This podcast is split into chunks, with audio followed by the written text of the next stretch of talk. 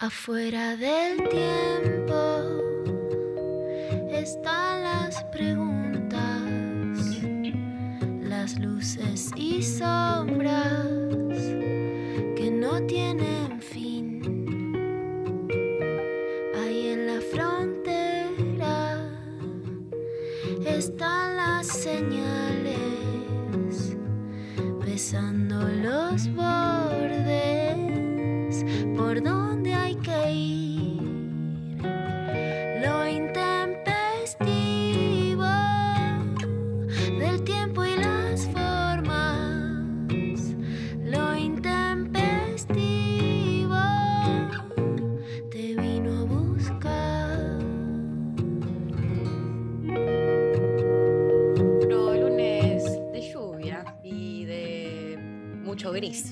por lo menos aquí en la capital federal. Em, pero aquí estamos las pibas, como siempre, para ponerle onda, para levantar un poco, para sobrevivir juntas. ¿Cómo va? Pecker, Vero. ¿Cómo va? Bueno, vamos a decirlo así, un día difícil, un día difícil después de unas elecciones que marcan no solamente la victoria electoral o la derrota electoral de un partido por sobre otro, sino la derechización de la Argentina. Eso para las mujeres, para la diversidad sexual y para los jóvenes. Nunca es bueno, nunca es bueno. Mm, digamos, por supuesto que después de un año de pandemia, eh, de aislamiento, hay consecuencias políticas, que hay errores políticos, que hay mucho para dilucidar. Nunca en este programa, nunca nosotras, María, ayer te citaron un tuit de emergente. Que obvio que lo hice bueno. pensando en vos, o sea, como con la base pequeriana que tengo, claramente.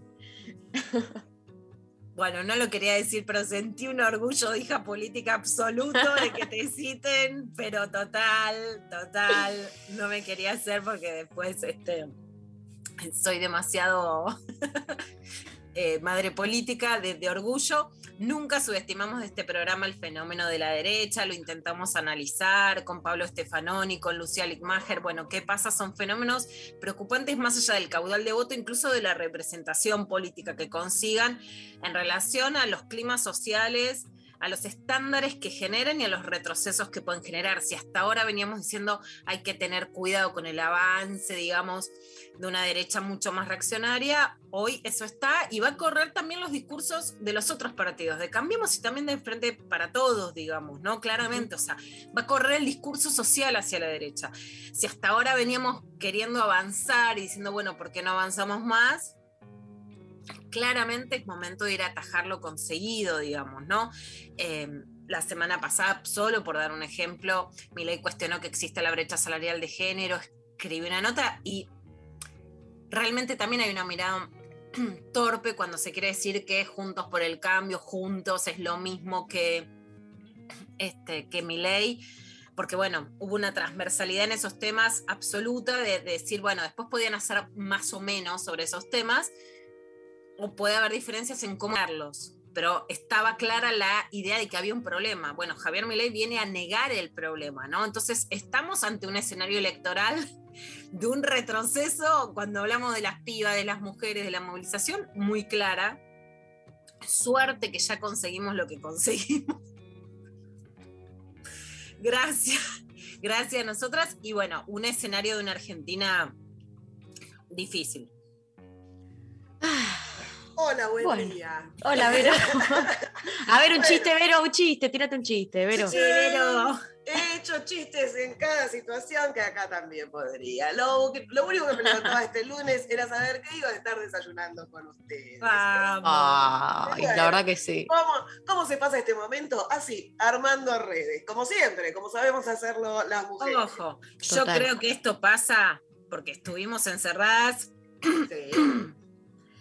Y no... mo- Perdón. Y- no, No, tranquilo. no, no, toda la actividad que tenemos en la garganta, es claro, ¿viste? La garganta se te cierra, te da tos, se te atraganta, es así. Tenemos Perdón que sí, sí.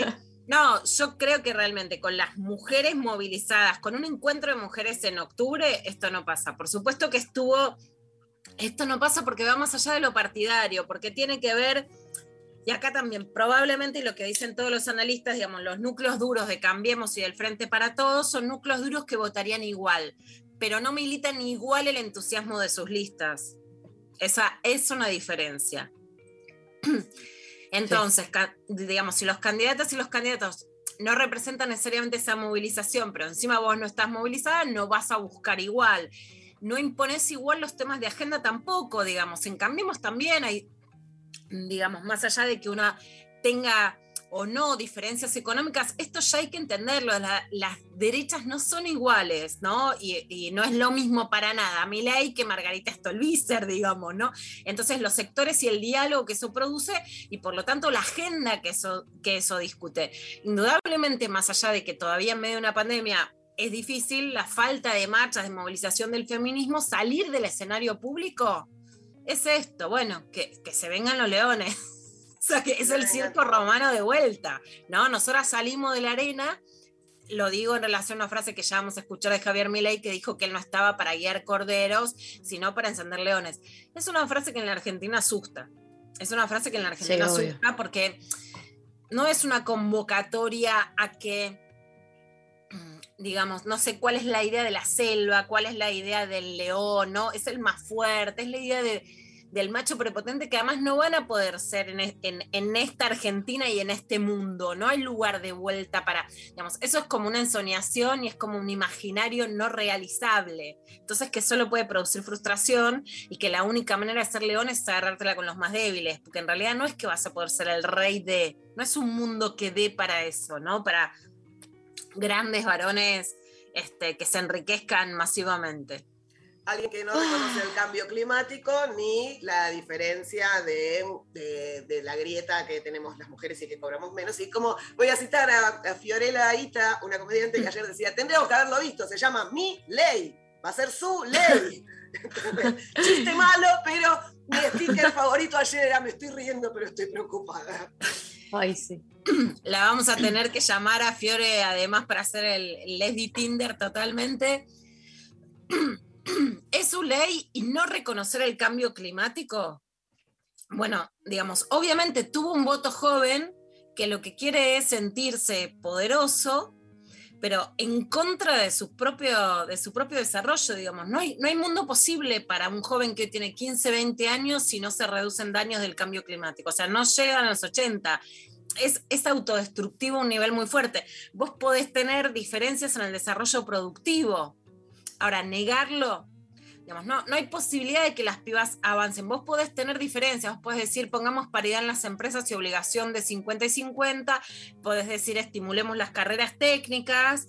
eh, Podés, decir, mira, prefiero no hacer nada y que, bueno, y que las mujeres este, lleguen a esos puestos, pero no reconocer que existe la brecha de género, digamos, es en sí mismo un retroceso que rompe los consensos democráticos de género, ecológicos, por supuesto, de memoria, verdad y justicia en la Argentina, y que no va a hacer que las pibas puedan avanzar por sobre eso, ¿no? Entonces es un voto muy autodestructivo. Bueno, tendremos que volver a las calles pronto. Espero que Sí. así sea. Sí, completamente.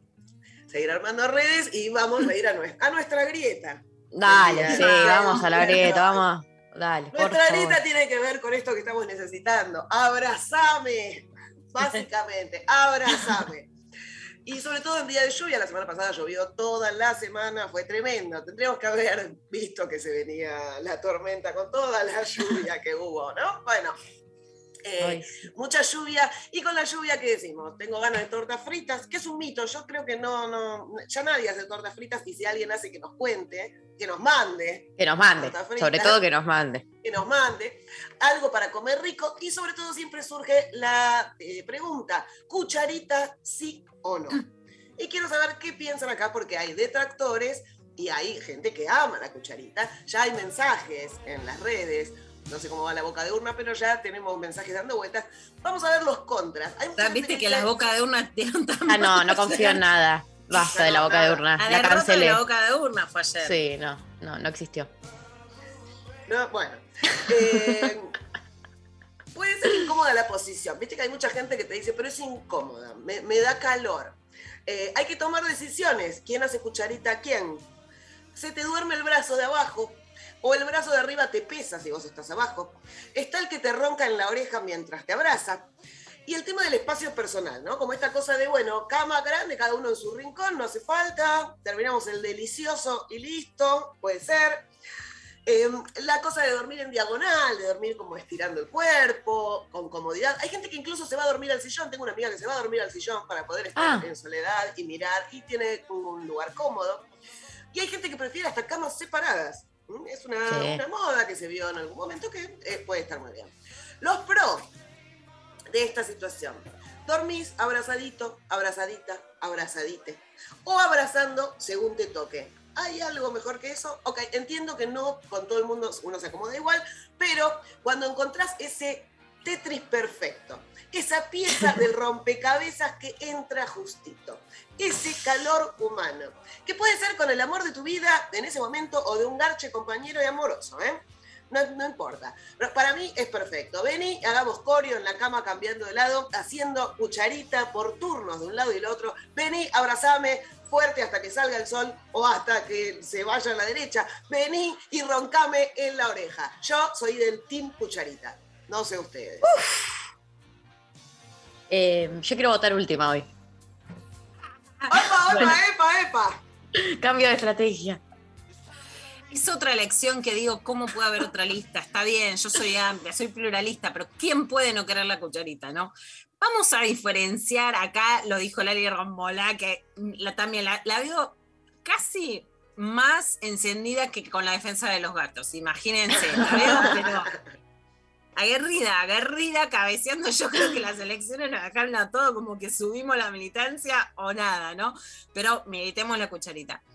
Por supuesto que entienden, digamos, pareja, ya restable, 20 años, decís, bueno, a lo mejor dormir en camas separadas para que no te ronque, bueno, ok, es otro mundo, es como otro siglo, no sé, otro escenario, puedo discutírtelo. Ahora, escenario de que no dormís todos los días con alguien, de que cuesta el chongueo, hay uno, no es, abrazame que no me confundo, es te agarro, pero te agarro y no te suelto. Pero- Claro. Cucharita, pero cucharita con imán. Sí. Cucharita con imán. O sea, y he hecho cosas que me daría vergüenza confesar porque no es que están mal, pero como post, post polvo, ¿no? Eh, el tipo se duerme. Yo nunca me voy a dormir. Me hago la dormida. me hago la dormida para quedarme ahí como. Ah, ok. Buena No es, estrategia. que, no es que estoy mintiendo ni nada, pero como si él se duerme, yo me quedo ahí hasta que se duerma, no me muevo. Como no tengo nada más que hacer. Por supuesto, me gusta mucho más eso que todo lo demás. Ese momento Sí. es más lindo. No, y abrazadita, sí, para un lado, para el otro. Me Sensación cuando te agarran la mano como si fuera una soga que estiran, viste, como cuando se fuerza en un juego y te llevan para que te quedes más cerquita. Sí, hermoso, Sumo. hermoso. Es más, eh, la situación de que el- la otra persona está de espaldas, abre el brazo y vos te metes en el huequito ese del Ah, pecho. bueno. ¿Hay un lugar más seguro en el mundo que el huequito del pecho de tu compañero en ese momento? Bueno, ahí te la voy a discutir. No es seguro. Pero la verdad que justo seguro. seguro. Tranquilo, bueno.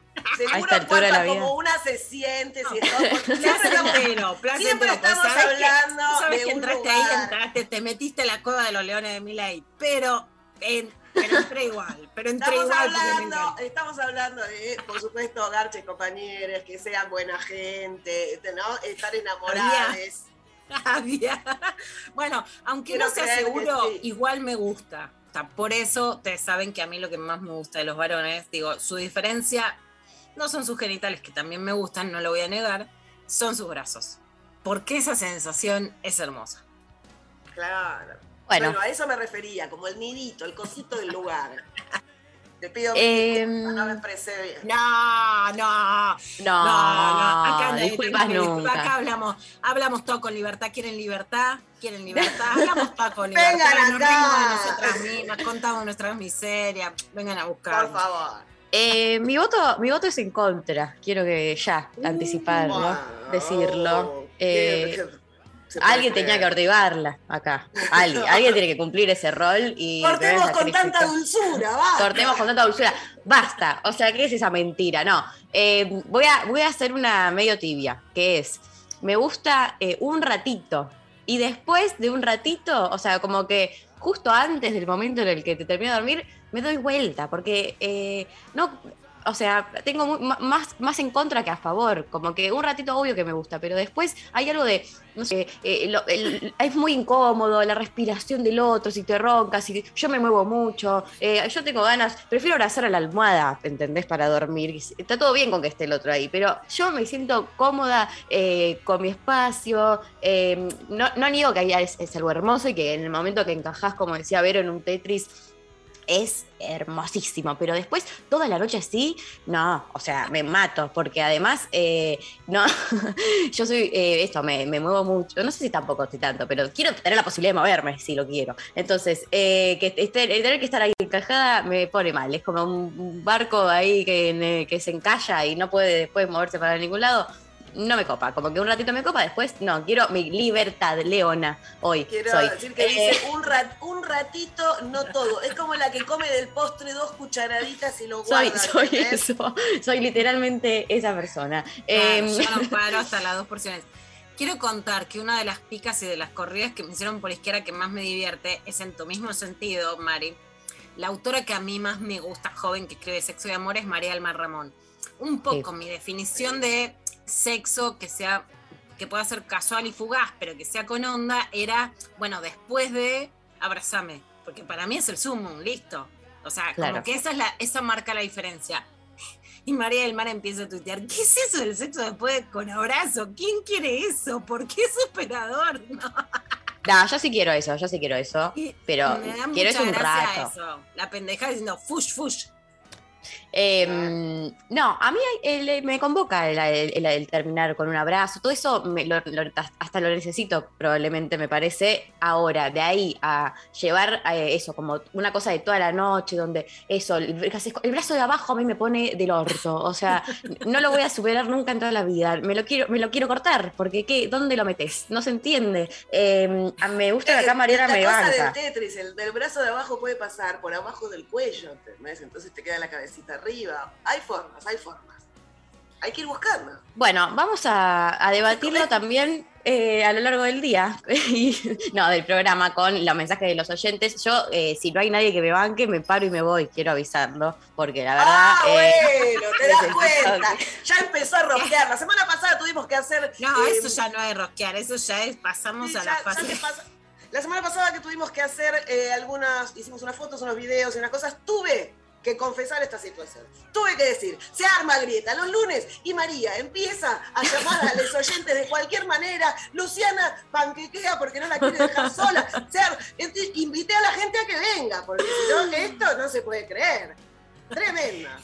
Eh, mira, Vero Lorca, eh, venimos de ayer de, un día eh, muy eh, kenchi, y la verdad es que yo no voy a dejar mis convicciones en la puerta del Zoom de este programa. Así que voy a defender a la minoría, como siempre, que van a estar mandándonos sus mensajes al 11 39 39 8888. Queremos sus audios, bancando un lado o el otro de la grieta, definiendo esta, esta grieta del día de la fecha y participando por un premiazo de, que tenemos con la entrevistada, que me caigo y me levanto porque la adoro y me parece de lo mejor La que amamos. tiene este país, básicamente, que es eh, Gaby Borrelli. Eh, y vamos a estar sorteando un libro de Gaby, el libro Lecturas Feministas 2, Constelaciones Literarias, eh, su nuevo libro, eh, ediciones eh, Futurock. Eh, vamos a estar sorteándolos entre quienes respondan la consigna. Entonces, eh, Cucharita, sí o no, nos mandan... Sí, queremos mensajes cachondos, porque es un lunes que da para esto. Abrazame un poco, cachondos, cosas lindas, que nos digan cosas copadas, que, se, que, que, que digan bien todo, que se, que se paren y empiecen a, a decir qué hay que votar, cucharita sí o no, así, con pasión. Hoy necesitamos pasión, porque además, bueno, tenemos un programa. Si no te levantamos el programa con esto, bueno, te levanta el lunes, todo, escucha. Eh, La vida, la vida entera. Eh, bueno, eh, vamos a estar entonces recibiendo sus audios y nos vamos a escuchar una canción para comenzar con el programa del día de la fecha. Justo, mira, Polvos de una relación, esta canción sasa increíble, en este caso por otra, arrancamos lo intempestivo Full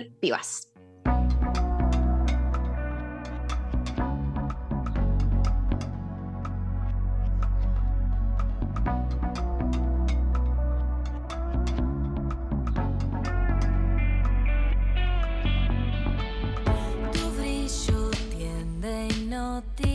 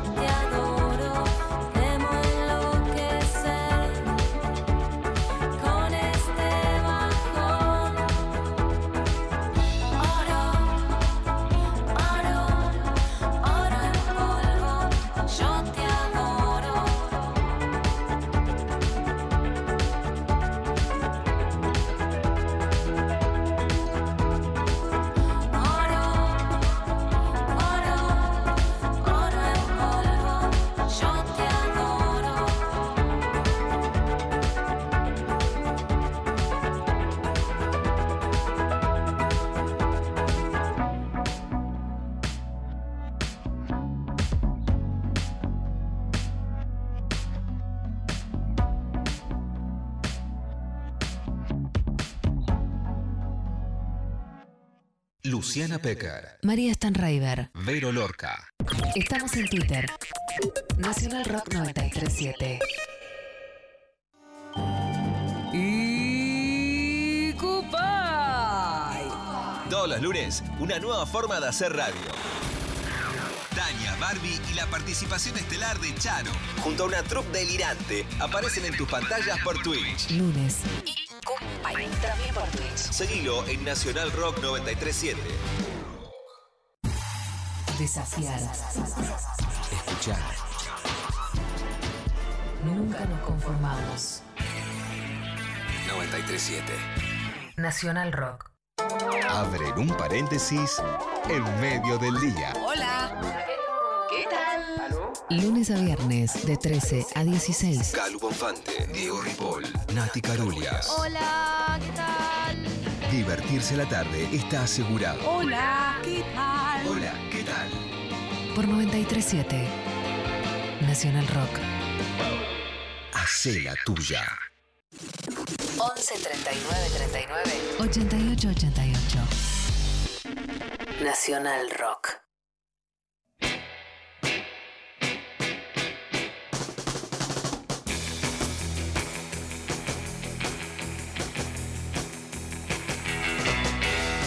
¿Estamos?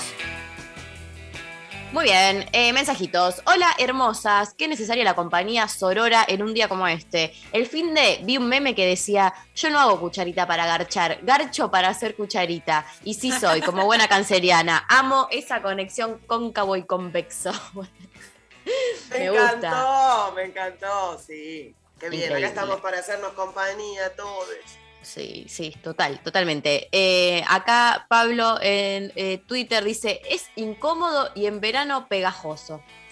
Bueno, sí, la verdad Qué que es un asco. Pablo, en verano me quiero, jodido. es un asco. O sea, ¿qué, ¿por qué tengo que estar con tu chivo en la cara? ¿No tenés Por un ejemplo. ventiladorcito? Un ventilador, un, un- un aire frío-calor, ¿no tenés? Dale, ponele un poquito de onda.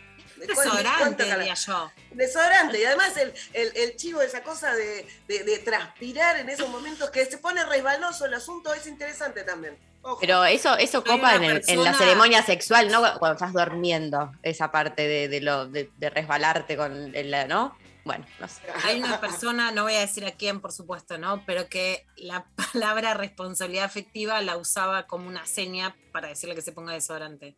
Entonces era Ah. responsabilidad afectiva. Muy bueno. Bu- buena clave. Eh, acá Mauro en Instagram dice un rato nomás, después me parece incómodo. Eh, Ruti dice me incomoda mucho para dormir.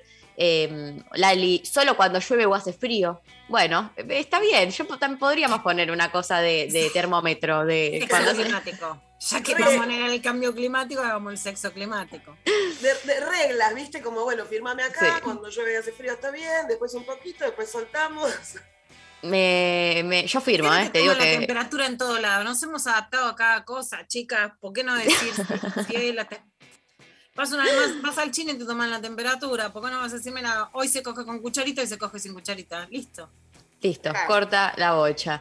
Eh, sí, pero un ratito, como para mostrar interés. Después cada uno por su lado, así se evitan calambres. A mí mostrame interés, no me importa si no es sincero. Bueno, seguimos recibiendo sus mensajes. 11 39 39 88 88, sus audios con la Greta. Y Lula, vamos a escuchar un tema eh, que nos querés contar de quién es. Es de Inés Estorani. La pueden encontrar en Instagram. Está buenísimo. Es como todo esto cuando no te quieren hacer cucharita, cuando te hicieron cucharita, te vendieron que era re el abrazo y se fueron. Bueno, ¿y qué le contesta Inés? Giles. Es un tema estreno que está buenísimo. Y para descargarse hoy que tenemos ganas de gritar Giles, bueno, ni te digo. Bueno, muy bien, lo escuchamos. Giles.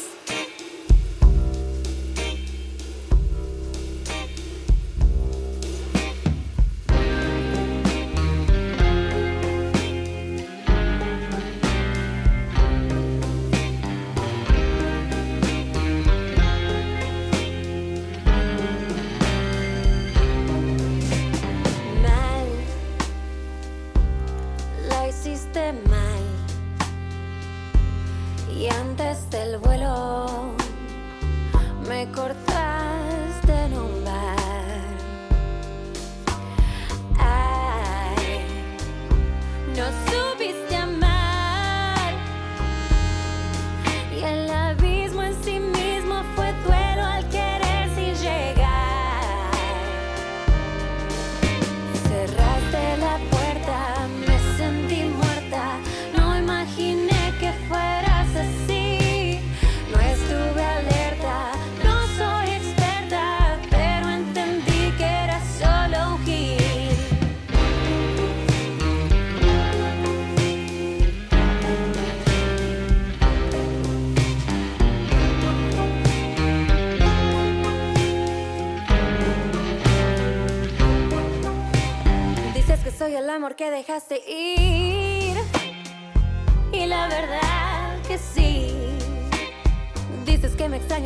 Yes.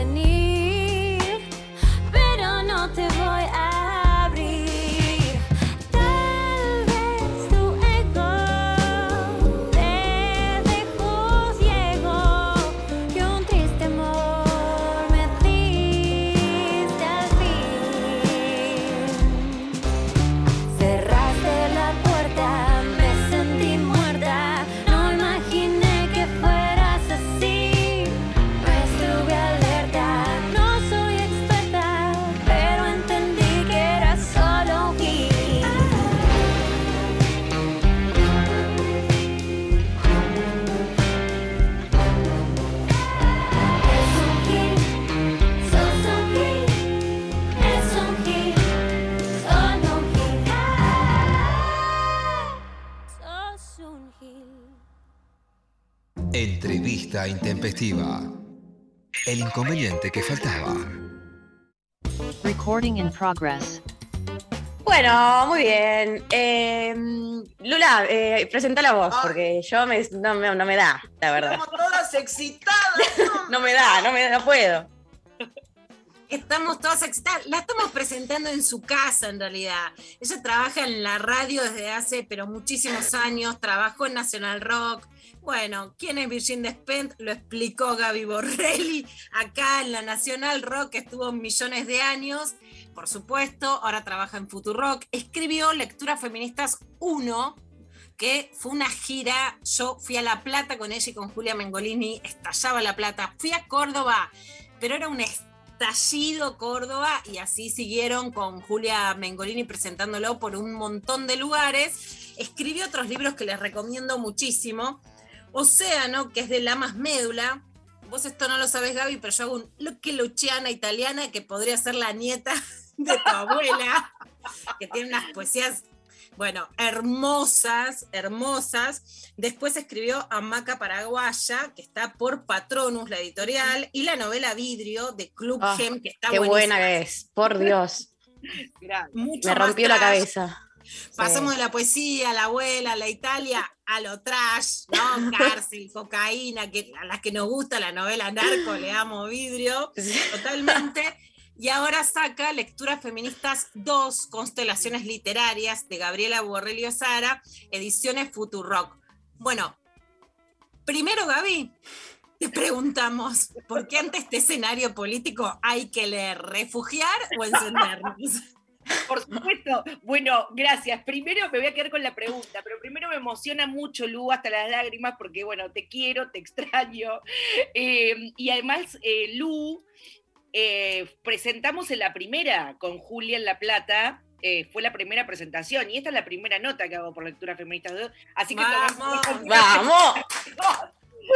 no, yo creo que, que- que- que en cualquiera que escribe en hoy, eh, en de, las, de las que escribimos hoy, eh, que estamos en este cruce entre divulgación, eh, literatura, bueno, Lu, vos una de las que se escucha tu voz cuando una está cansada y tiene miedo de lo que van a decir y qué sé yo, se escucha la voz de Luciana Pecker que dice, hay que seguir escribiendo, hay que seguir escribiendo, hay que seguir escribiendo.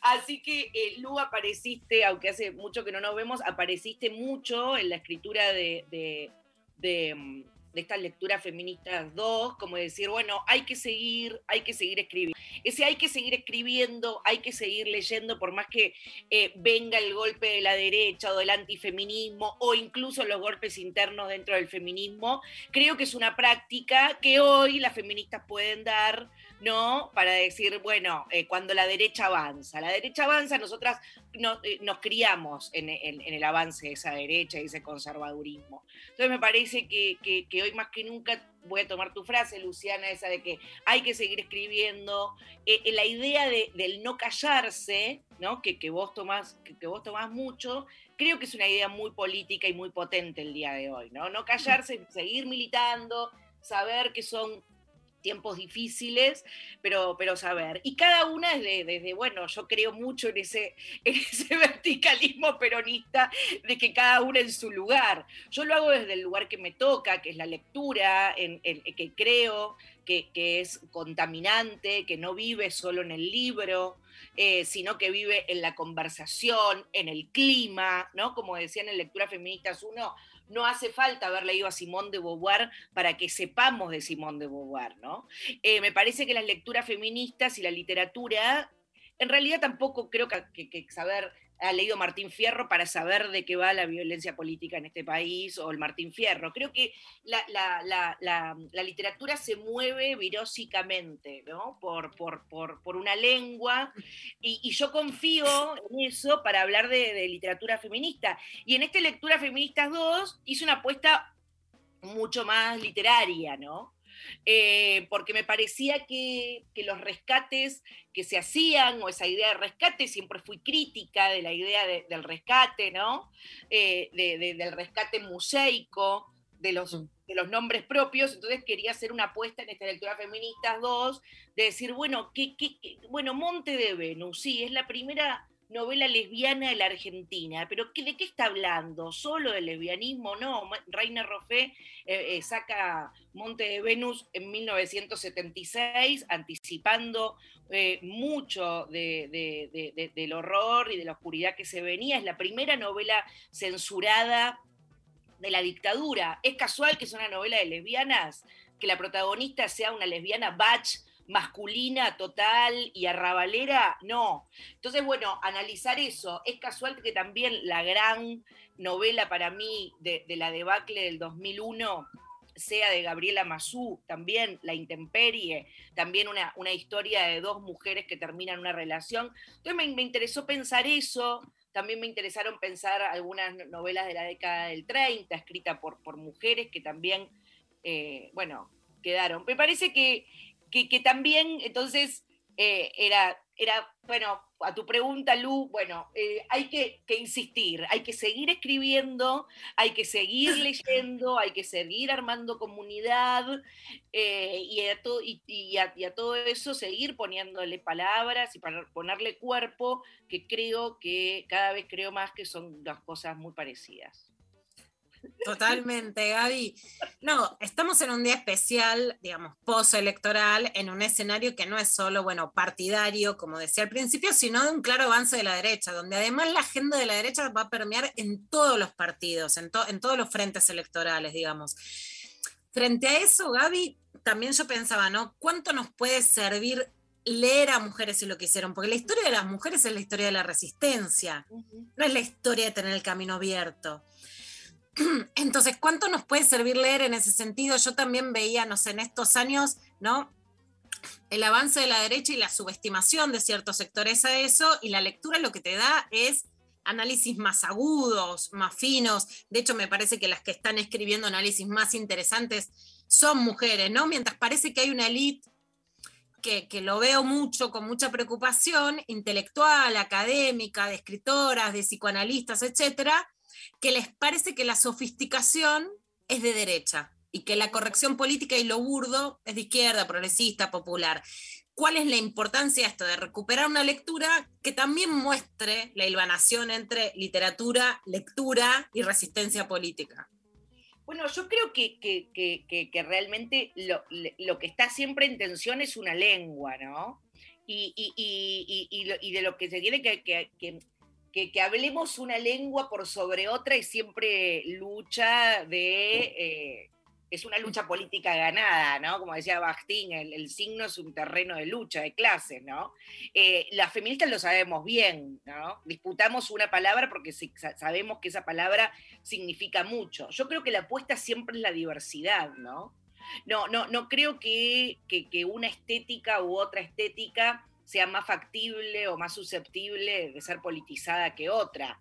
Simplemente que, es en la diversidad, en la convivencia, ¿no? No puede haber el, el, el, rioplatense, el castellano rioplatense no tiene que ser el universal de la Argentina, ¿no? No, y pensamos en ese universal del rioplatense, en literatura, por lo menos yo creo que esa es una, una disputa, una tensión, un problema que el castellano rioplatense eh, parece el universal argentino, así como el todos nos parece el universal. Entonces, bueno, digo, hay que incorporar la diversidad. Em, eh, sin pensar, no, no lo pensaría, yo cambiaría el eje de la ecuación, no lo pensaría en términos de sofisticación o no sofisticación de los textos, sino en diversidades lingüísticas. Eh, y, cada, y cada lengua tiene un imaginario, ¿no? Y cuando digo cada lengua, no estoy hablando simplemente de, eh, estoy hablando de, los mal llamados regionalismos. Esta idea de que la capital se le dice galletita y la provincia de Buenos Aires es masita. es decir, esa es una, es una tensión hermosa que tiene que brillar. Entonces, bueno, vos vas a escribir una novela y sos de Azul, provincia de Buenos Aires, y pones, comimos masitas. Y viene un corrector y te dice, pone galletita. ¿Por qué? Porque en la ciudad de Buenos Aires se dice galletita. Bueno, no. Hay que ir ahí a disputar las, las ediciones, a charlar. Las masitas, masita golosa, imagínate. Y vos que sos de Monte Grande, que no te vengan a pasar el corrector. Obvio, bueno, yo en, un poco en, en- en vidrio, eh, que, me, que me gusta que, que- que hablen, y, y María me escribió cuando. Terminó vidrio, yo quise traer un poco ese, que, que también se relaciona como el lenguaje el conurbano, como, como, como el lenguaje más tumbero. Un poco, bueno, la novela está, pero quería traer también una lengua lesbiana, una lengua de cómo hablamos en el conurbano, que ciertamente no es lo mismo. Bueno, por eso el, editor eh, de, Club Gen, eh, bueno, es una editorial de La Plata, ¿no? Que, que tiene esas búsquedas. Entonces, creo que, que- tiene la, la- disputa por, por, por, por qué es lo qué es lo, lo político tiene que ver en, bueno, en eso, en, el lugar que cada uno ocupa y decir, bueno, acá apuesto a la diversidad y no a una toma de posición inamovible, sino al diálogo. Y, y no es menor que podemos elegir con quién dialogar. Entonces uno tiene que elegir con quién, con quién dialoga, aunque no esté de acuerdo, pero bueno, dar esas disputas por la diversidad y por supuesto que cualquier ese movimiento, escribir masita o escribir galletita eh, es una, una, una disputa política y, y bueno, y la literatura no, no se escapa de eso. Gaby, también hay una disputa política, por lo menos que, a mí me interesa mucho dar, en el sentido de creer que el feminismo es primermundista. O sea, por supuesto que no vamos a ser brutas, yo soy mucho más bruta que vos, en, en lecturas ni a ser despectivas con autoras que nos han partido la cabeza o que tienen mucho que aportar. Esto de que vos has tenido muchísimo que ver con la divulgación de Virgin Despentes, que es un bestseller en la Argentina imbatible con teoría King Kong, pero de repente hay algo de no leer a Belén López Peiró que te la cuento desde Argentina y creer que la que no hacen hacer la teoría, qué sé yo, de la, del empoderamiento de las víctimas de violencia sexual viene de Francia. Eh, ayer leí una noticia que les van a dar eh, anticonceptivos gratis a partir de abajo de los 25 años en Francia y esa ley nosotros la ganamos post 2001 en el 2002, ¿no? O sea, de creer que todo lo bueno, bueno, que sí hay que leer feminismo es europeo o norteamericano, vos no sos despectiva y nos traes las autoras que valen la pena, pero esto, ¿quién conoce? Lo que pasó con Gabriela Mazú en el, en el 2001, las autoras federales, como estás diciendo, o latinoamericanas, ¿no? O incluso en las que hay cruces, como Flora Tristán, que conocí la historia en tu primer libro. Eh, bueno, la retomo, la historia de Flora Tristán, la retomo en lecturas. Mi apuesta es a la lectura. ¿Por qué? Porque esa, esa división de autoras, eh, de decir, bueno, esto es francés, esto es alemán, dejan un lugar de pasividad muy grande a la lectura crítica y a la lectura situacional. Viste que se, ahora eh, eh, eh, mucho que se habla de museo situar, de lectura. Bueno, yo podría pensar en una lectura situacional, ¿no? No es lo mismo leer a Virginia Despentes en París, que leerla ¿no? en Monte Grande en el 2015. Eh, no es lo mismo. Ahí hay una, hay una impronta de la lectura que yo no quiero subestimar. Eh, no, y no voy a bajar los brazos de esa subestimación, ¿no? Eh, que decir, ah, bueno, no, ni, leer muchas francesas te hace una burguesa, leer eh, a, todas las latinoamericanas te hace una concepción latinoamericana. Creo que, que el proceso lector es un proceso mucho más refinado, que, do- donde se mezclan procesos culturales, afectivos, eh, personales y también sociales que hacen de la lectura ese momento. Por ejemplo, yo en Lecturas Feministas 2 hablo de Armonía Somers. Armonía Somers es una escritora uruguaya que escribió en 1950 La mujer desnuda, un- una novela eh, eh, que en su momento fue muy polémica por la- eh, además es ya de la impronta, empieza diciendo, el día que Rebeca Linke cumplió 30 años, eh, sucedió lo que debía suceder, la nada misma, se cortó la cabeza de Re- Rebeca Linke, agarró la cabeza y se metió al bosque a aventuras eróticas con su cabeza en la mano, ¿no? Una novela espectacular que leída hoy. Armonía Somers no era feminista. Armonía Somers no, seguramente tenía muchas críticas al feminismo, no quiso escribir una novela feminista, quiso escribir simplemente eh, literatura. Pero hay una lectura activa de esta generación de, de, uruguayas y de argentinas que la leemos, Armonía Somers, que hace que su, no es entrar con un force, una teoría, sino que la literatura viva en la lectura. Y, la verdad que cómo se le cambian los procesos lectores. Cuando Armonía Somers escribió el libro, dudaban de la autoría de una mujer, pensaban que era un sádico, llegaron a decir, seguramente esta novela es de un homosexual sádico. entonces, entonces pareciera que algunas lecturas eh, ¿no? Ah, están más habilitadas que otras.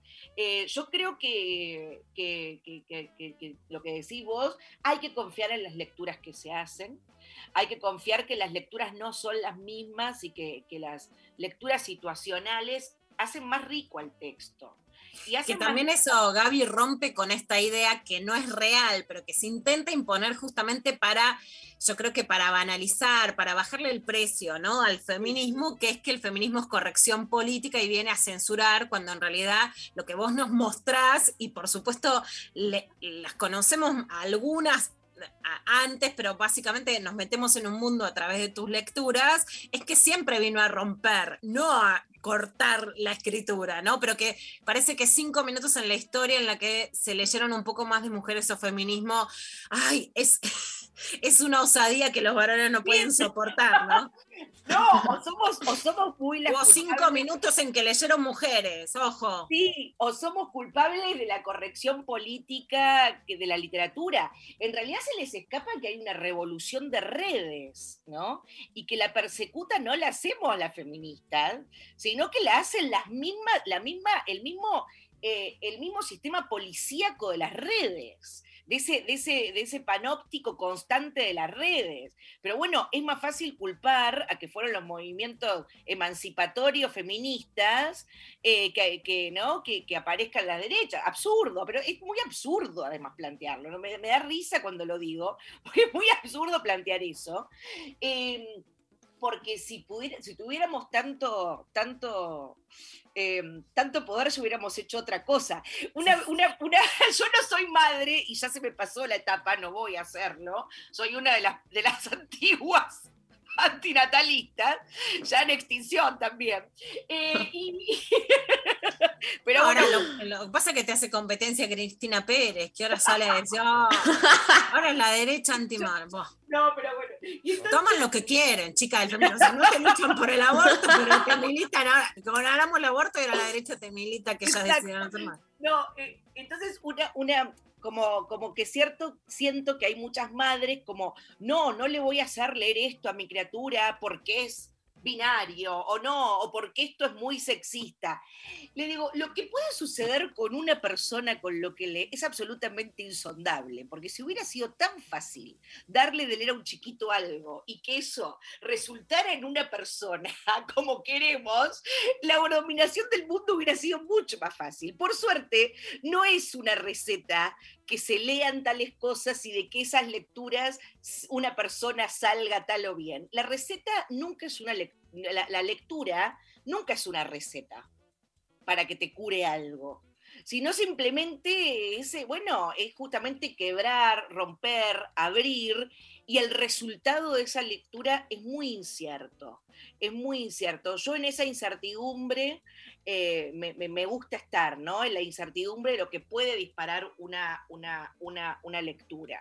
Pero no es que. Yo por tenía, tenía hace muchos años, en, en, Futuro que hace unos años tenía el consultorio literario, porque era justamente la ironía de decir, bueno, me siento mal, bueno, me, me, separé, leo esto. Bueno, no va a funcionar así por ahí, pero por lo menos leíste dos horas. Claro. Yo, decía la Giselle Rímolo del feminismo, la Giselle Rímolo de la literatura, ¿no? Una receta así, título habilitante. Listo. Pero a mí en Instagram muchas veces me preguntan, ¿qué tengo que leer del feminismo para tal cosa? Y yo le digo, escucha a Gaby Borrelli. No, está bueno porque tercerizo, ¿viste? Como anda la especialista. Muy bien. No, Hablando en serio, por supuesto que leí Lecturas Feministas 1, me voy a tirar en, en Lecturas Feministas 2, Constelaciones Literarias, pero ¿qué tiene de bueno esa curiosidad por leer y por qué está bueno que con tanto texto que te marea entre lo nuevo, lo mucho, lo que hemos logrado en Argentina, que hay que valorarlo mucho, vas a Italia, Francia, no hay secciones feministas en las librerías. Y ahora chicas, yo diría que antes que vengan los leones pongamos clavitos para que no la saquen. pero ¿qué es lo bueno de que vos nos puedas guiar? Para, para, para saber qué leer y para que esas lecturas nos despierten, además con análisis que contextualicen lo que estamos leyendo. Bueno, para mí siempre la, la, la, idea, pareciera que la lectura es, eh, es, es, el acto más solitario, o la escritura es el acto más solitario. Yo siempre lo, yo bueno, vos me conocés, Luz, soy una persona muy social. soy una persona muy, todo lo contrario, soy una ermitaña, ¿no? Pero a mí siempre me interesó, eh, ¿por qué? Porque siempre pensé que, que, leer y escribir es un acto que se hace siempre con otros. Eh, es decir, no existe la persona que haya leído un libro y no se lo haya comentado a alguien. No existe, no hay. ¿No? Eh, a, alguien se lo comenta. Es decir, es como cuando Borges decía, bueno, un verso bueno necesita ser leído en voz alta, ¿no? Cuando lees una poesía copada, enseguida decís, oh, la última inocencia, esperando que un mundo sea desenterrado por el lenguaje, ¿no?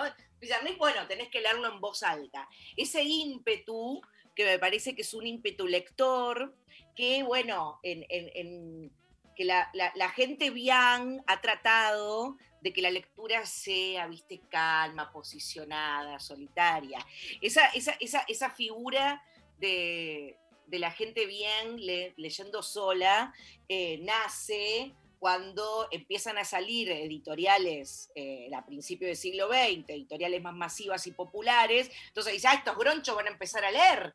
Entonces, ¿qué nos queda con nosotros? Armemos, ¿no? Ya cuando el, el libro deja de ser un objeto eh, de, de, de, de, prestigio, sigue siendo un objeto de prestigio, pero de, las altas sociedades, entonces, bueno, cuando empieza a, a popularizarse la literatura, se, se, se toma esa posición de, lectura solitaria, pasiva y burguesa, ¿no? Del ocio. Pero en realidad, la Argentina tiene una larga tradición de, de publicaciones a bajo precio, bien populares para armar comunidad lectora, ¿no? Para, para armar pueblo lector. Eh, entonces, yo confío mucho en, en esta idea de, de, de, leer y compartir, leer y compartir, escribir y compartir, y que la literatura circula y la lengua se mueve eh, en ese compartir. Por eso, ay, me olvidé ya la pregunta, pero... Está perfecto. Esa curiosidad. Pero bueno, nos da curiosidad el libro. La, la, curiosidad es, la curiosidad es compartir y, y, y, leer en comunidad y pasarnos textos y como te preguntan a vos, ¿qué leer? Bueno, lee esto, por ahí no te gusta, pero vas a encontrar ahí una punta para otra cosa y es siempre la búsqueda del tesoro más hermosa. ¿no? Eh, es siempre ir un texto y que vaya otro y charlar y llenar nuestras conversaciones de ideas, eh, llenar nuestra, nuestra vida de, otros mundos, siempre darle más a la vida, no darle menos, siempre darle más, llenarla de cosas, de libros, de películas, de música, eh, de todo, sino para qué. ¿no? Sino para qué, eh, siempre llenarla de, de, eso. Así que, me, que, que esa curiosidad me mantiene, me mantiene, bueno, es, me, vital, es lo que me interesa. Eh, en la teoría del autocuidado, que tengo críticas, eh, que ahora esconden la palabra dieta en autocuidado, yo no hago ninguna dieta y, eh, y lleno mi vida de cosas y mi autocuidado es la lectura permanente. ¿De qué me cuida? No sé todavía, pero... bueno, de, de, los leones, de volver al circo romano por lo sí, pronto, y que seamos las esclavas a las que nos descartan en Lorena. Bueno, no, carrillo, pero sí, creo, creo que hay que, que leer en comunidad y, y, sacar a la lectura y la literatura de los imaginarios burgueses en las que la han metido, ¿no? Bueno, está buenísimo, Gaby. Te agradecemos muchísimo. Mostramos ah, el capítulo para. Acá está. Lo van a sortear. Sí, lo, lo estamos sorteando. Me lo Lo quiero robar yo, qué decirte, No, la yo, verdad. claro. No, me lo voy a robar yo. Ay, María Ibero, no les va a llegar. sí, Sí, sí, sí, sí. sí. Ya vamos a hacer una presentación y vamos todas. Bueno, el Sí. libro les recuerdo a las oyentes y a los oyentes, se llama Lecturas Feministas 2, Constelaciones Literarias, Gabriela Borrelia Sara, de Ediciones Futurock. Muchísimas gracias, Gaby. Bueno, gracias Lu. Esta ha sido gracias a María, Vero. Espero que, que- que lean el libro y hagan eso. Comentemos, me escriban, me comenten. Eh, Nos bueno, juntamos a tomar un vino y comentamos todo. Me Eh, encanta. y gracias, Lu, porque bueno, eh, oficiaste otra vez como, como, como presentación y aunque no nos. aunque sabe que eh, tu- tus palabras eh, siempre rondan en quien te escuchamos y cuando queremos escribir está tu voz, Lu, que dice ahí. eh, seguí escribiendo, seguí escribiendo. Así que gracias por eso, Lu. Gracias, Gaby, muchas gracias. Ya nos vamos a ver y arengar este libro. Bueno, Gracias, Gaby. Gracias a toda la gente de Nacional Rock, mis compañeros siempre. Así que bueno. Grosa. Un beso enorme, Gaby Borrelli. Eh, nos vamos a la pausa escuchando a Barbarita Palacios con Lula Bertoldi haciendo El viento que va.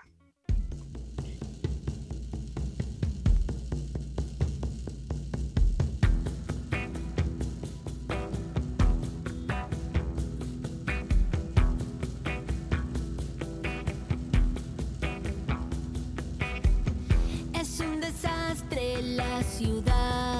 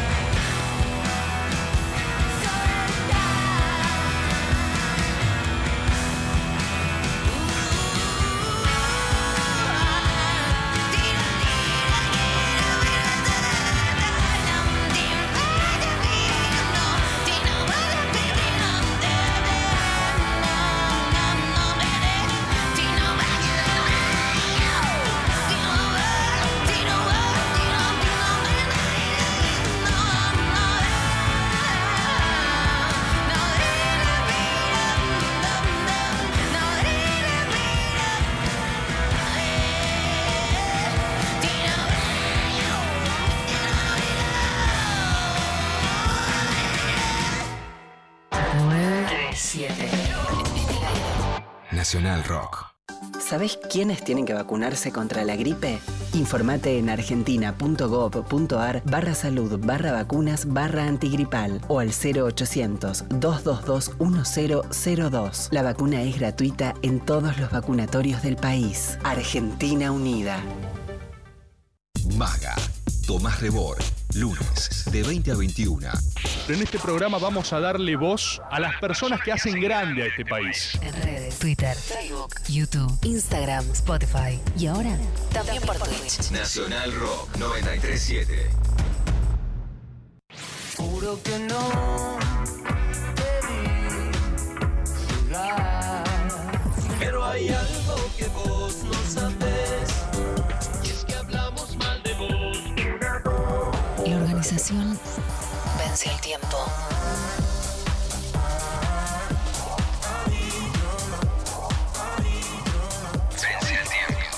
Gustas tú, me gustas tú.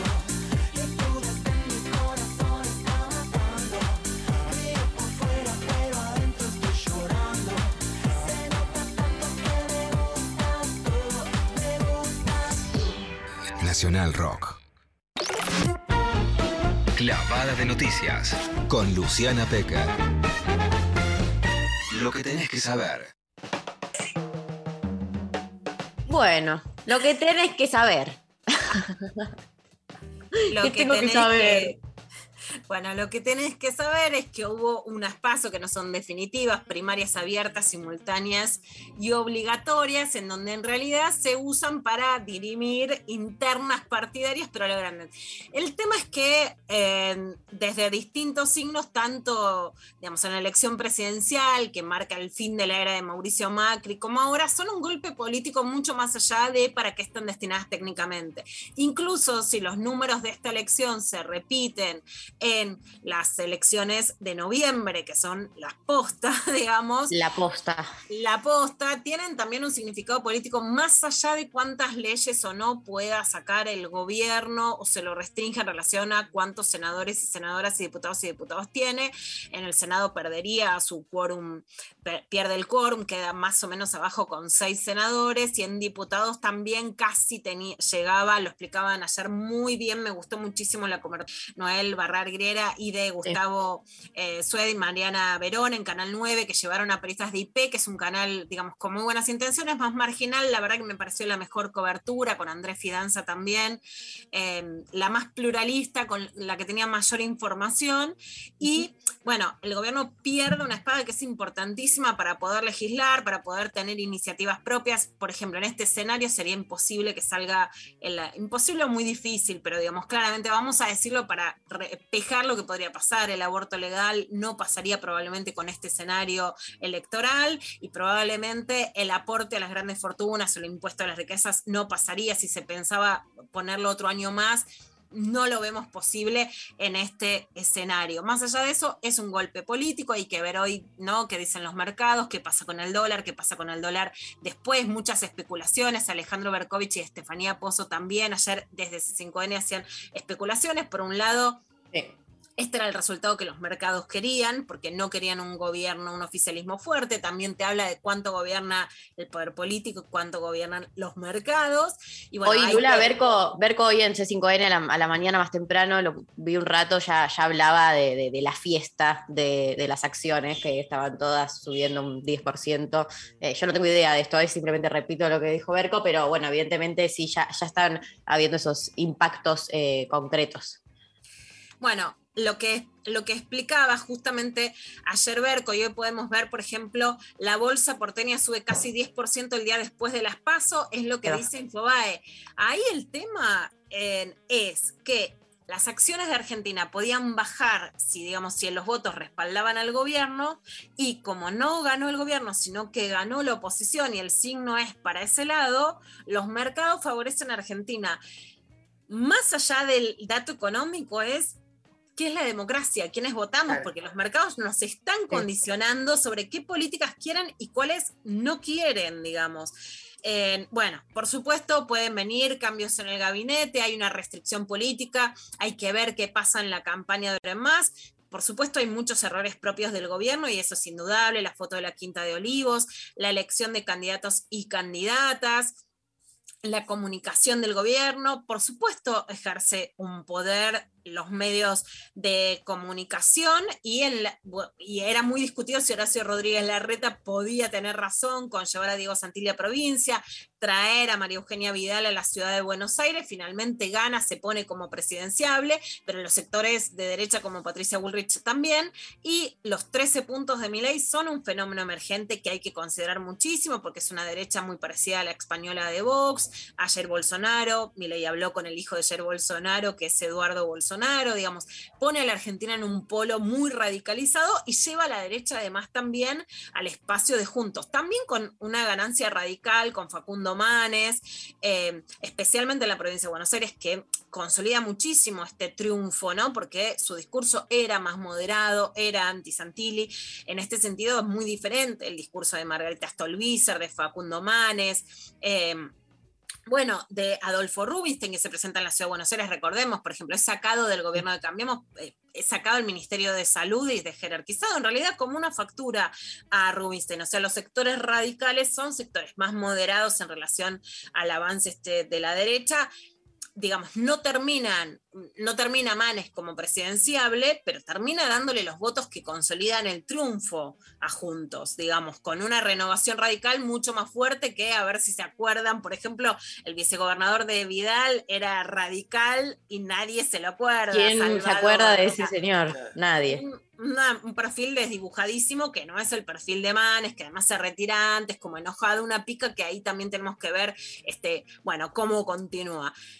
Un escenario político complicado, porque un gobierno que queda debilitado, que hay que ver cuánto se llega a las PASO. También, este, digamos, creo que un país en el que hay un sentido de que todo lo que tenés crees que te lo merecías y nadie te lo, te lo puede sacar y que era obvio que te lo den, ¿no? Desde, por ejemplo, el IFE, que no se dio este año, pero sí el año pasado, las repro para pagar los sueldos a las empresas, la campaña de vacunación con una cobertura tan alta hasta el momento. Es a mí me está difícil pensar, no me gusta usar el tema del Ministerio de Salud como chicana, pero técnicamente hablando me está muy difícil pensar que se- con una estrategia de salud tan desdibujada para jerarquizar de Ministerio a Secretaría de Salud se podría llegar a un plan de vacunación igual y que la cantidad de, a ver, no quiero decir muertos para no decir una palabra que pueda ser tan sensible, lo he escrito en otros momentos, que la oposición tocaba la puerta de los morgues, o sea, yo creo que sí, que afectando no el cuidado que debía tener la clase política y que en muchos casos no lo tuvo, sino determinadas medidas de cuidado, que hoy también podemos revisar que fueron excesivamente largas, las cuarentenas, la no presencialidad en las escuelas, etcétera, pero que si no se toman esas medidas, la Argentina se hubiera visto más afectada. Es muy difícil que se capitalice políticamente lo que veníamos diciendo, que es cuando haces políticas para atajar y decir, mira, la pobreza está muy alta, pero podría haber sido peor, la desocupación está muy alta, pero podría haber sido peor, lo que podría haber sido peor es muy difícil que se capitalice, ¿no? claro. Eh, y sin embargo, yo creo que sí otras medidas podrían ser peor y que además, sin lugar a dudas, eh, bueno, las medidas que podría traer una nueva gestión de un gobierno de derecha, mucho más enfocado en la derecha, van a ser mucho más serias. El despido de empleados públicos el de shock y no gradual, que es de lo que se arrepiente Mauricio Macri, o sea, despidos muy masivos, en ajustes en las tarifas muy fuertes, digamos puede venir un escenario, por supuesto, flexibilización laboral, que ya la reta se animó a anunciarlo con este sistema de mochila, que el Estado pague un seguro, o sea, que los empresarios paguen menos, pero que las indemnizaciones no rijan en el mismo sentido que, que rigen ahora. O sea, un escenario para adelante complicado. Dentro de esto, Alberto Fernández fue al acto ayer en Chacarita, fue el único orador, él se hizo cargo de la derrota y dijo esto. Pongámonos un solo objetivo de acá a noviembre. Mi objetivo, el objetivo de los que son parte del gobierno, es cumplir esta palabra que estoy empeñando, de que vamos a escuchar, vamos a corregir lo que se haya hecho mal y vamos a hacer lo que no se haya hecho. Y el objetivo de cada militante y de cada compañera militante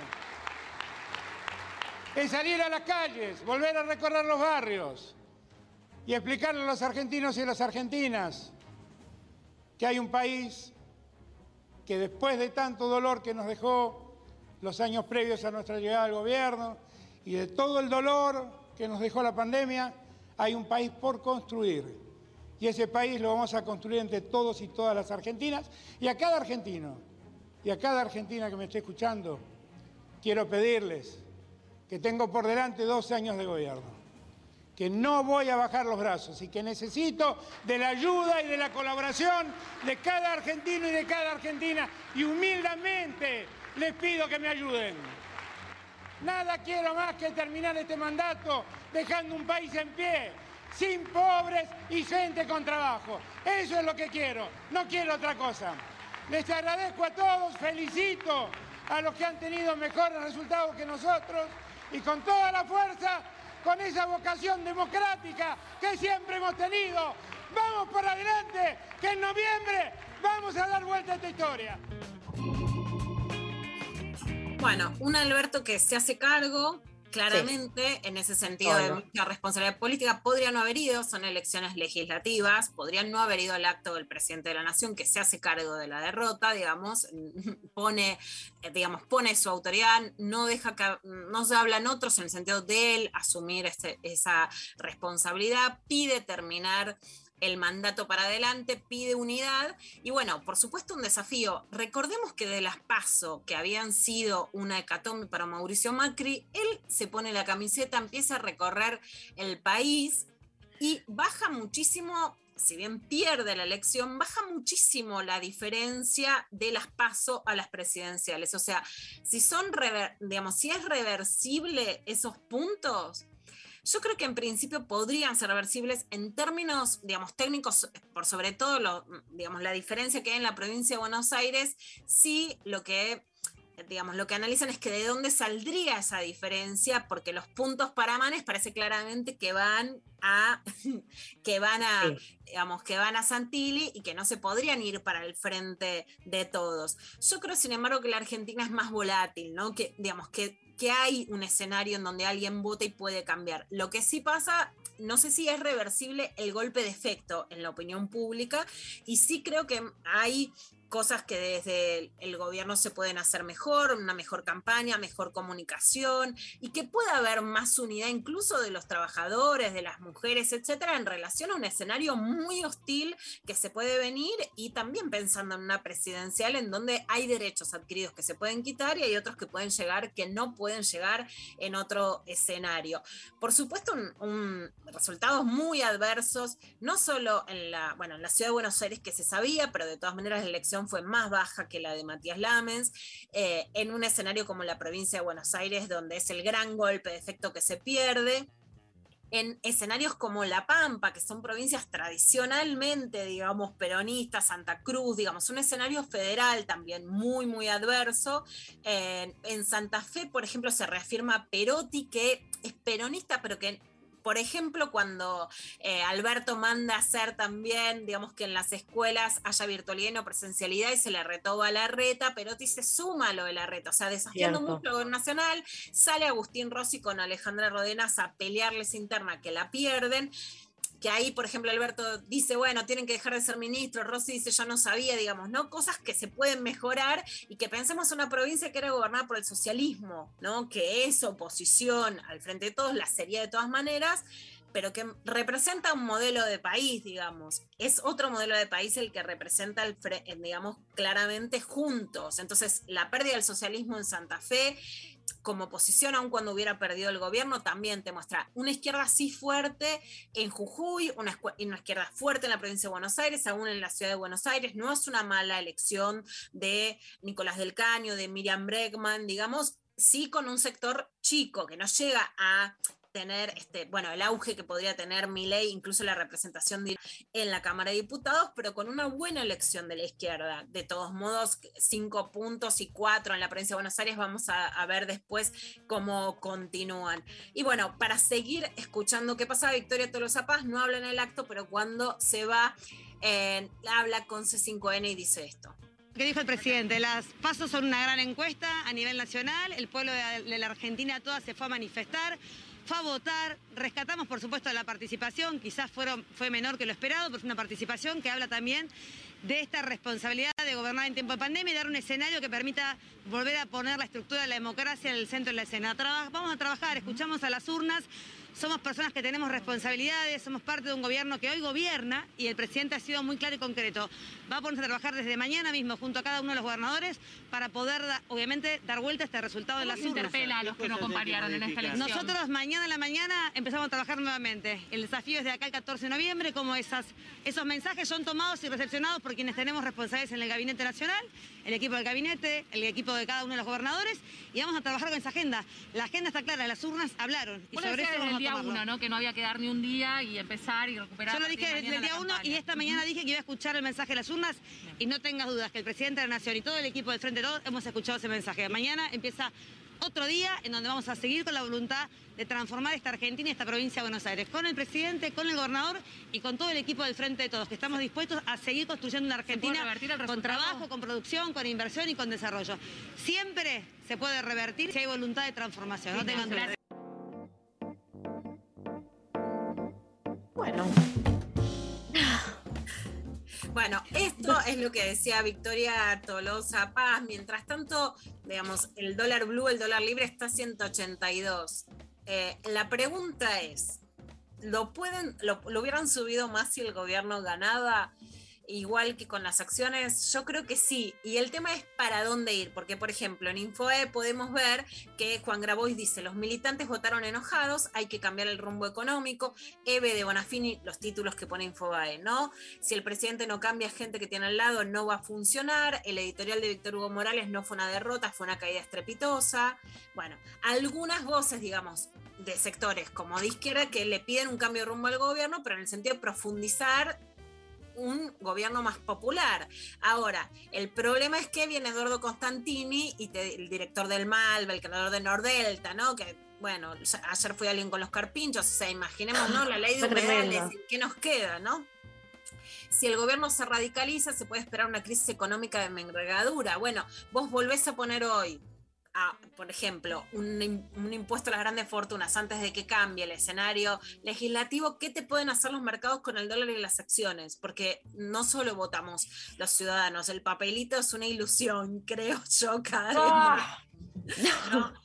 Bueno, en este escenario, por supuesto, para mí sí, más allá de los votos que sacó, es una noticia, nunca la subestimamos, no lo vamos a subestimar ahora.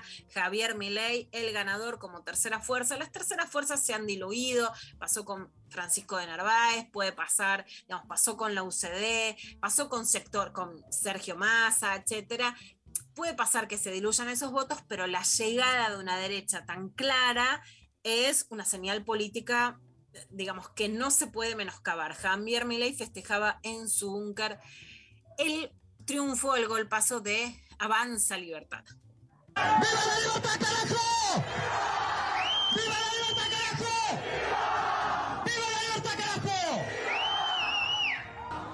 Buenas noches a todos. En primer lugar y sobre todas las cosas, quiero darle las gracias a este maravilloso equipo que hemos constituido y lo hemos llamado La Libertad Avanza. Y vamos que avanzó la libertad.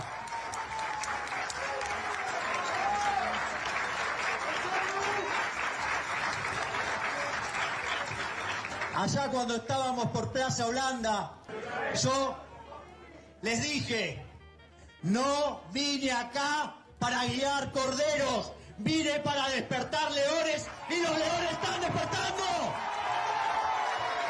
Igual, de todos modos, a pesar de estos resultados, este es solo el primer paso en busca de la reconstrucción nacional.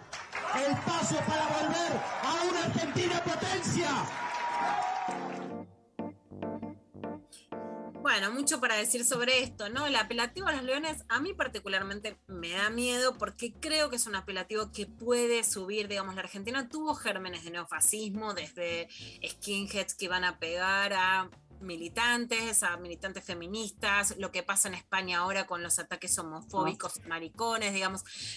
Eh, digamos, es una frase que más allá de lo que quiera decir Milei, eh, la responsabilidad que le podamos achacar a Milei, creo que puede despertar una violencia social que hasta ahora en la Argentina, digamos, no existía de esta forma, más allá de lo que puede hacer él como diputado o un bloque que sería más o menos de seis diputados y diputadas en la Cámara de Diputados, ¿no? Más allá de sus proyectos concretos. Implica también un electorado joven que eh, que sufre mucho la desocupación y que viene a creer como en esta ilusión de ser potencia, de ser león, de una potencia que yo creo que el capitalismo ya no le puede dar, ¿no? Es toda la, masculinidad en declive que le viene a echar la culpa al feminismo y al progresismo, que encuentra cierta ala de rebeldía, como dice Pablo Stefanoni, que viene a, a proponer, pero que, que cree que en la meritocracia ellos serían los potentes. Esa potencia hoy el mundo no la permite. Entonces hay que ver, bueno, se entiende por qué esa rebeldía se expresa en estos números y también,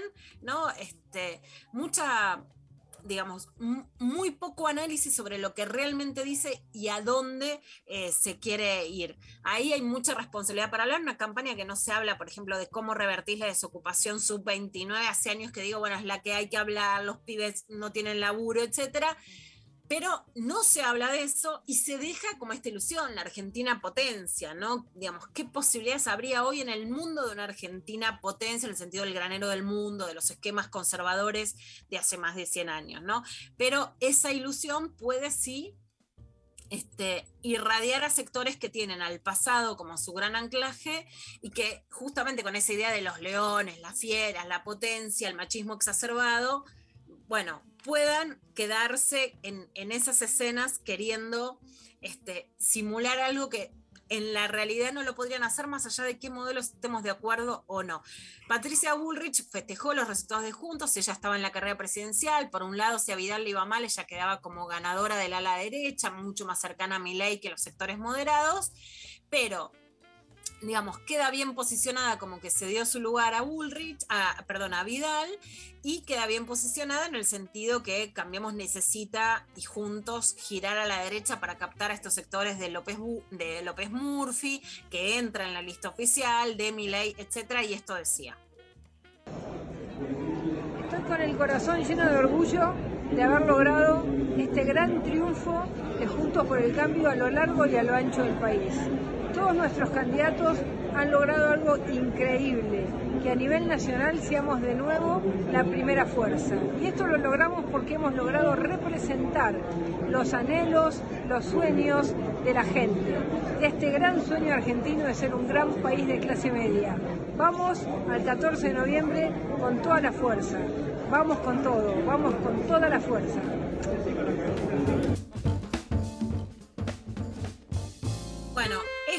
Era lo que decía Patricia Bullrich y Diego Santilli, candidato a diputado por Juntos en la provincia de Buenos Aires, después de una elección en la que él no solo, él y Manes, digamos, pero que finalmente eh, sacan 37,99% juntos, más allá de que Santilli le gana a Facundo Manes en la interna. Dentro de la interna, Santilli saca 60 y Facundo Manes 39,81 y Victoria Tolosa Paz 33,64, casi esa diferencia que son, digamos, lo, lo más resonante. La columna de Ernesto Teneman, por ejemplo, dice una paliza electoral de magnitudes históricas. Yo detesto que usen la palabra paliza porque no me gusta esa apología a la violencia, pero bueno, un resultado electoral muy contundente, con una lectura que más allá de los votos, el tema es que la lectura política de la derrota es lo que más desfavorece la gestión en lo que viene y ver si se puede revertir o no o achicar esta diferencia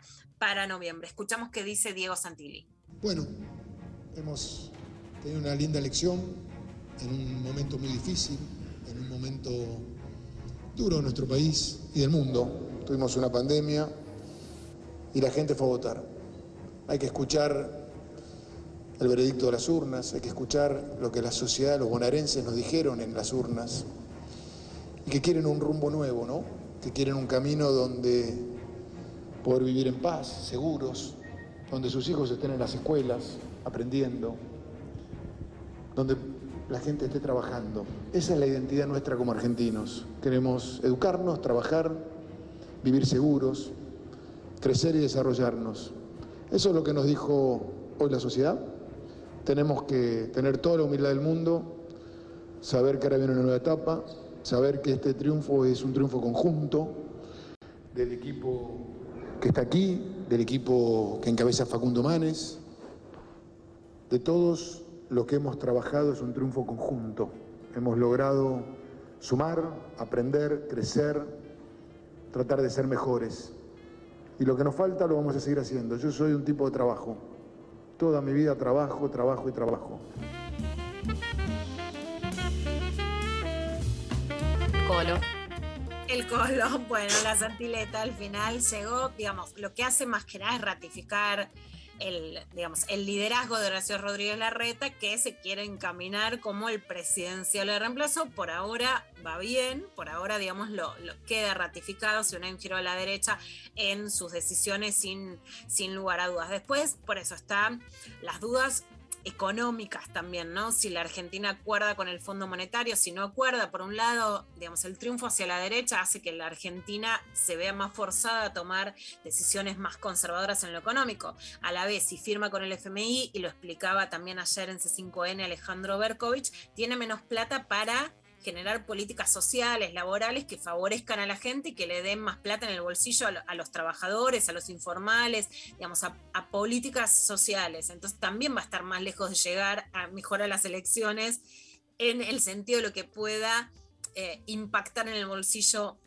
de la gente. Así que una encrucijada difícil y con medios que ahora ya sacaron los colmillos y va a ser muy difícil que se los pueda limar. Y en ese sentido, María Eugenia Vidal, que también hizo un traspaso político que era complicado, que podía tener costos, porque pasa de ser gobernadora de la provincia de Buenos Aires a volver a la ciudad de Buenos Aires, digamos, hay mucha gente, Manes votó en Recoleta y se presenta como candidato en la provincia, pero ser gobernadora de un distrito y venir a postularse en otro es una jugada y además que queda tildada demasiado moderada, demasiado callada en un rol en donde es buena oradora, muy, digamos, es una figura muy fuerte, pero también jugando a ver cómo se la corre todavía más a la derecha a Vidal, pero sale triunfante claramente de esta elección y decía esto ayer en la noche. Tengo tantos gracias, tantos gracias, que no sé por dónde empezar. Voy a empezar por un gracias a todos los que fueron a votar hoy y nos dieron una nueva oportunidad. Gracias.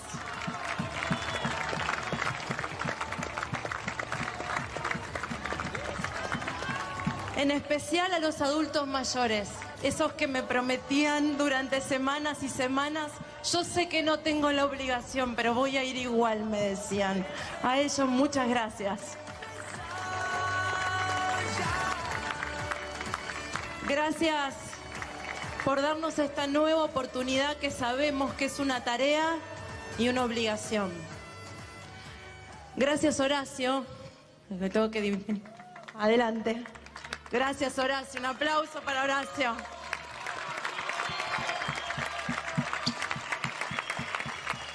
Gracias por tu confianza y porque este voto también refleja un voto, una forma de gobernar y una forma de ser del gobierno de la ciudad.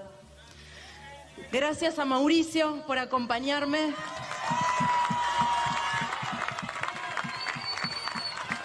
Y por ser el que empezó hace 14 años esa forma de gobernar.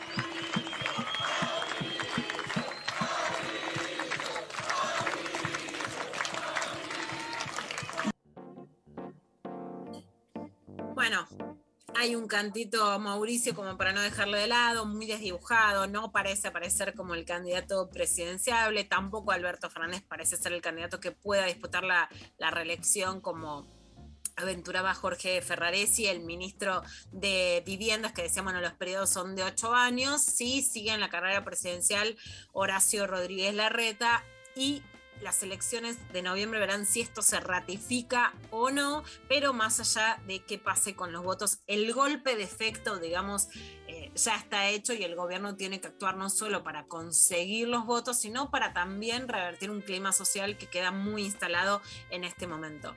Esta fue la clavada de noticias. Gracias, Lula. Gracias. Bueno, eh, nos vamos a la pausa. Escuchando a Eve Caletti pisteando.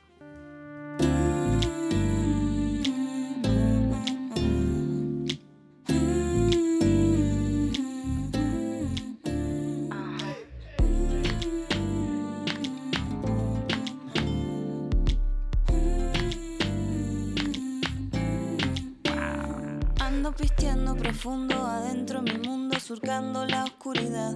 Voy susurrando la letra de un tema que aunque me dé pena la canto igual. A veces quisiera parar un segundo dejando la pena para no pensar y me voy a caminar. Habrá alguien más que esté despierto.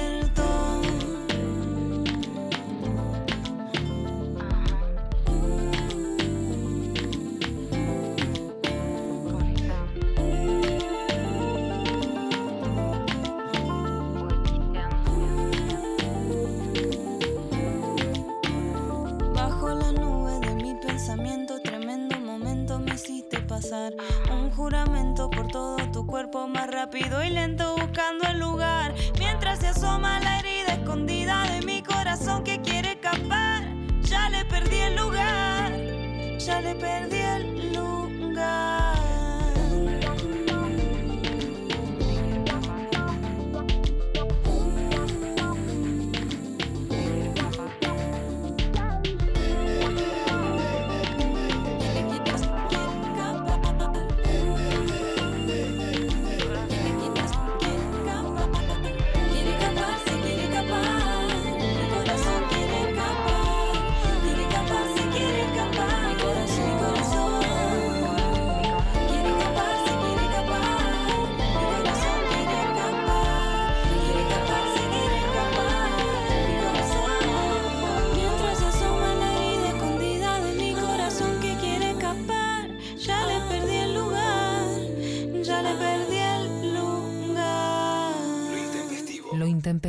Hasta las 13.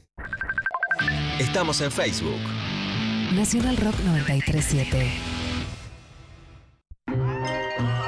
Los martes a las 20, la hora líquida. Gillespie se sumerge en entrevistas acuosas para coleccionar. La hora líquida. Martes de 20 a 21. Por 937. Nacional Rock. Hace la tuya. Tuya.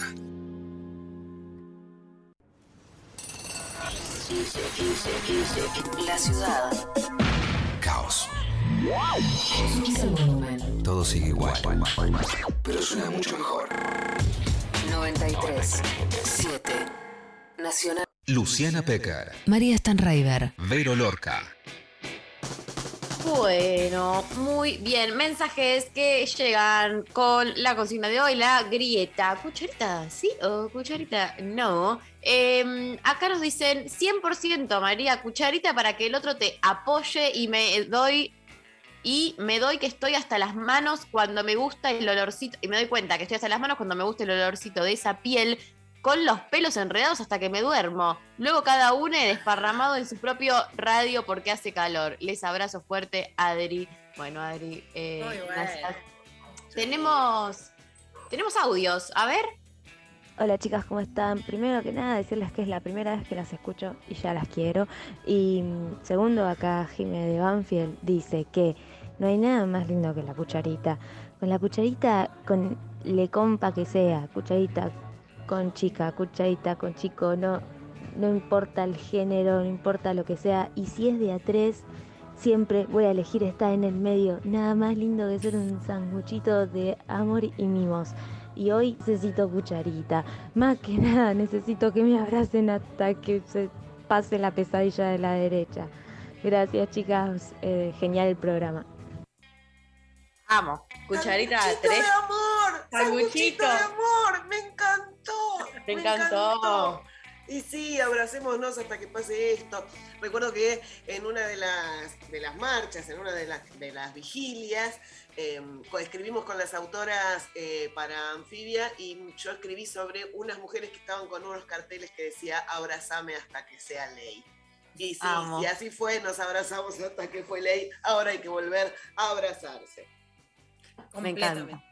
Otro audio, a ver. Hola, buen día. Ay, qué lindo, un poco juntas hoy. Hoy cuchara, o sea, qué pregunta. Hoy cuchara. Igual yo soy cuchara siempre. Este, tenía un novio que me decía que era muy lindo porque yo en verano soy fresquita y en invierno calentita. Así que nada nos impedía cucharear día y noche, invierno y verano. bueno, hermosas, abrazo grandote. Groso. gran termostato. Claro. A mí al revés, me pasaba que, cuando duermo hay veces que como que, no sé, empiezo a, a- mi cuerpo empieza a, a radiar calor y tenía una persona que me decía como, mira, todo bien, pero hay veces que te- estás como muy caliente y en verano me decía como, "Mm, prefiero como menos porque me das mucho calor y yo como, bueno, ah, así terminó. Eh, Mira, como, quédate con como el que no así terminó. porque estás muy caliente, Mari. Eso sí te lo No, digo. eso es hermoso. A mí al contrario me dice. "Ah, está muy caliente. Bajo el motivo, claro. A mí me pasa que soy la de que, ay, tengo un poco de frío, tengo los pies fríos, ¿me puedo apoyar acá hasta que me voy calentando un poquito? Y meto así los pies entre las piernas, así, y me voy, voy Te levantando vas la abriendo camino. Sí. A ver, un audio más. Para comer dulce de leche hay que usar cucharita. Así que, si quieres dulzura, cucharita. Eso. No, no, ¡Qué no. hot! Cu- Estuve beboteando y cuando me beboteas con el dulce de leche. Qué Ya está. bien, qué bien ese beboteo con dulce de leche, tal cual. Completamente. Bueno, vamos a dar inicio a la sección de Vero Lorca, filosofía a conchazos. Filosofía a conchazos. Con Vero Lorca. Muy bien, hoy en un día difícil también tenemos nuestra filosofía conchazo porque nuestra mirada desde la concha se hace presente siempre. La frase del día es, el sabio no dice nunca todo lo que piensa, pero siempre piensa todo lo que dice. Acá no somos sabias, pero por lo menos intentamos pensar lo que decimos, cuestionar y todo eso. El lenguaje construye realidades, por eso usamos la E para incluir el todes, aunque la Real Academia no quiera todavía, ¿no? Pero no nos importa. Se dijeron muchas cosas estos días, ¿no? Previos a las elecciones, muchas cosas ayer, estuvimos escuchando cosas que se dijeron, bueno, ¿qué se piensa? ¿Qué, ¿no? Como ponerle un poco de mm, pensamiento a al habla, a lo que decimos, a lo que escribimos, a lo que te ponen por redes, ¿no? Por ejemplo, el otro día un seguidor me puso, me gustabas por lo del humor y el rock, pero no cuando vi que todo era político y que hablabas de los hombres. Pensé Ah. que eras más copada, suerte.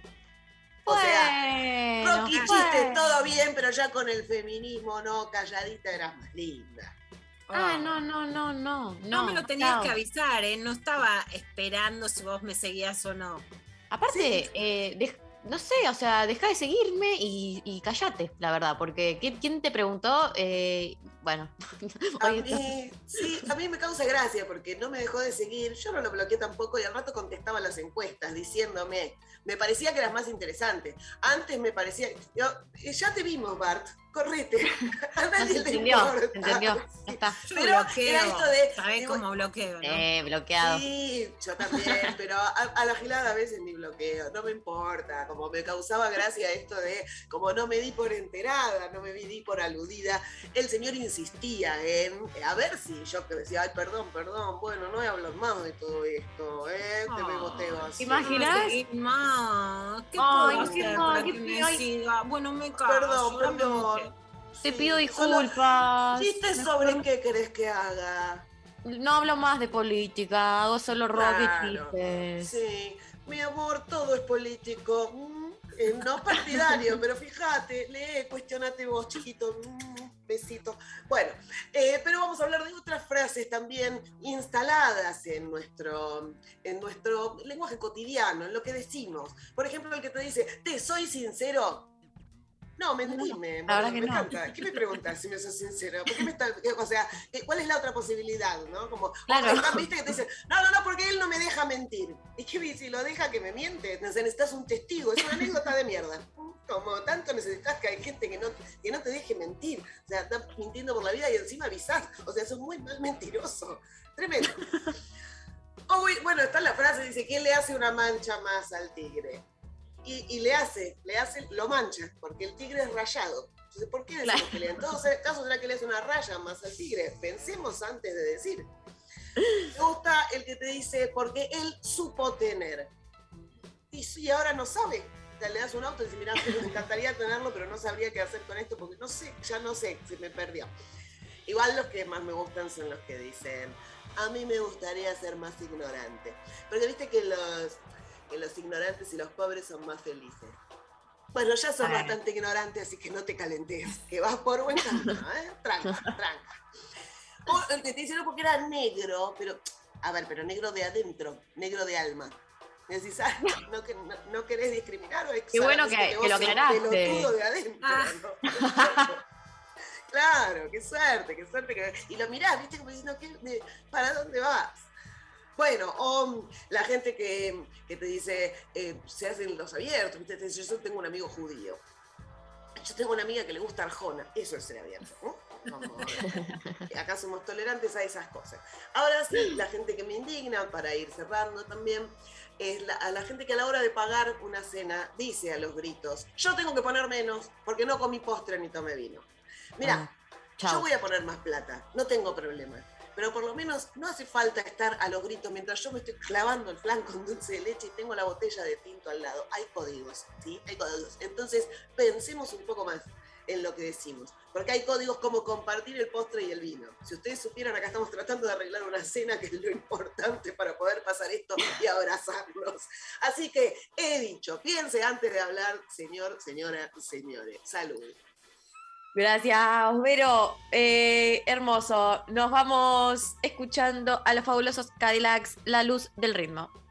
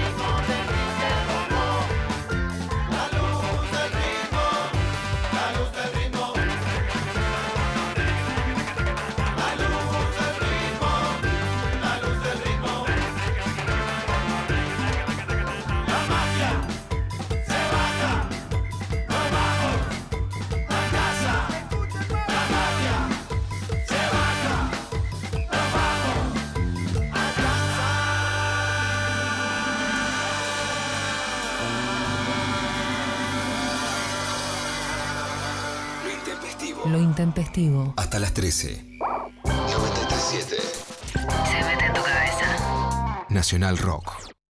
Abren un paréntesis en medio del día. Hola. ¿Qué tal? Lunes a viernes de 13 a 16. Calu Bonfante, Diego Ripoll, Nati Carulias. Hola, ¿qué tal? Divertirse la tarde está asegurado. Hola, ¿qué tal? Hola, ¿qué tal? Por 937 Nacional Rock. Hacé la tuya. Luciana Pecker, María Stanraiver. Vero Lorca. Últimos minutos del programa del día de hoy. Este em, es lunes, pero el fin de semana va a llegar eventualmente y siempre está bueno tener planes de fin de semana. Eh, por eso le pregunto a Vero, ¿qué puedo hacer este fin de semana, Vero? Este fin de semana viene con todo. Primero que estamos arreglando nosotras para juntarnos, que es lo más importante del mundo mundial, para abrazarnos y tomar unos vinos. El sábado, hablando de tomar vino, hacemos función de excusas para brindar con Mariana. Gil Puncal. Epa, sí, acá en Poncho Club Cultural. Mi- toda la información está en mi Instagram, en arroba soy Lorca. Pueden venir, es todo con protocolos burbujas, se sientan a tomar vino, se ríen, pican algo y es una gran salida para para, para empezar a disfrutar la primavera, la previa de la primavera. El domingo está Flor Astrológica, nuestra amiga astróloga, que hace eh, rock y astrología todo junto en Niceto. Flor Astrológica junto a Animales de Poder en Niceto a las 4 de la tarde, planazo para este domingo. Así que ya saben, previa a la primavera, pueden buscar la info de en su página también, Flor Astrológica. Nos siguen a todas en Instagram y ahí les contamos todo. Hermoso, vamos a estar ahí a full, obviamente, bancando como siempre. Yo tengo unas ganas de, de estar tomando vino, la verdad. con- eh, las- Ahora, ahora mismo. ahora. Un día como hoy. Ya estoy. Eh, decir que queda todo el día por delante. Eh, pero bueno, em, vamos a, a leer eh, algunos mensajes que siguieron llegando de eh, la grieta. Acá Javi dice, la cucharita dura un rato y después uno busca la posición en la que duerme normalmente. Luchi dice, sí, dar amor incluso cuando nos dormimos, claro que sí. Tatiana dice, me gusta un ratito, o apenas nos acostamos o a la mañana, pero alimenta el alma. Bah, me encantó. Me gusta. Eh, cucharear, dice Guillermo, pero sin dormir, sí. Dormir es dormir. No sentís el cuchareo durmiendo. Bueno, Ojo. depende. Bueno, Son visiones. Yo te digo que siento todo. Yo también. Yo siento todo. Acá nosotras somos la- la- de la facción putitas golosas hasta cuando dormimos. Yo voy a decir que, o sea, mi voto, ya lo dije, ¿no? Pero hay, eh, si, si fuese en relación a, ponele, dormir una siesta, ahí sí, por, como si es un ratito más corto, me la rebanco, me re Viste gusta. como, como todo puede darnos sorpresas en estos últimos días, ahora la que panquequea es María. Está bien.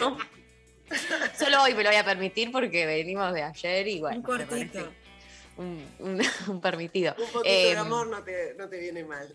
No, para nada, pero digo, como que hay algo de, de- de- no, no es lo mismo la, la siesta, que bueno, es un ratito, que ahí sí es como más tuki, que, que toda la noche, dormir, no sé, muchas horas, otra, es otro plan. Pero bueno, eh, abro la posibilidad, puedo eh, experimentarlo también, no pasa nada. Abrir Eh, la pareja para dormir la siesta. dormí la siesta conmigo que no me confundo, ¿no? Eh, bueno, Martina dice, un ratito no le hace mal a nadie, después durante lo onírico nos separamos. Eh, Steffi dice, eh, es impráctico dormir toda la noche así, tal vez un rato nada más. Bueno, impráctico. Tu línea. Tu Es línea. línea. Totalmente. ratito. Eh, acá otra persona dice, sí, porque siento que te contengo y a la inversa, a la inversa que me contenés y te amo. Bueno, Ah, me gusta el amor container. el amor container, totalmente. Bueno, eh, les cuento que la votación quedó, no, o sea, lo de ayer en comparación a esto, nada, un poroto, te digo, porque en Twitter... 93% sí, 7% no, o sea, es la Mirá, grieta ya menos... si Twitter está pidiendo cucharita. Ya estamos Todo se mal. fue, claro, qué raro. Quedamos del orto, evidentemente. De ayer estamos todos pidiendo amor. Para la, tesis, para la tesis vas a tener que poner contexto. ¿Cuándo fue hecha la.? Ay, sí, la claramente. Ante todo la rigurosidad de los datos. Eh, no vaya a hacer cosa que me, me ponga a hacer cual- cualquier cosa como hace la gente hoy en día, ¿no? Eh, y en Instagram eh, también, 77 a 23, totalmente eh, paliza, se podría decir. Es un buen término. Un- Pero una Y paliza. paliza en cucharita es un montón, me parece. Sí, no, otra palabra. Eh, bueno, no sé. Qué horror. Porafano, lengua. ¿viste qué feo? Siempre es como Pero se es que agarra hizo. Ahora lo siguió, lo siguió Tenenbaum, Paliza. No nos veamos Paliza. Rico. Cojamos Bueno. rico. Está muy bien. Eh, está bueno eh, empezar a usar otras palabras entonces para hablar de Hay que pensar lo que decimos. ¿Qué decíamos ahora en filosofía con chazos? Eso, bueno. Escúchame, mira.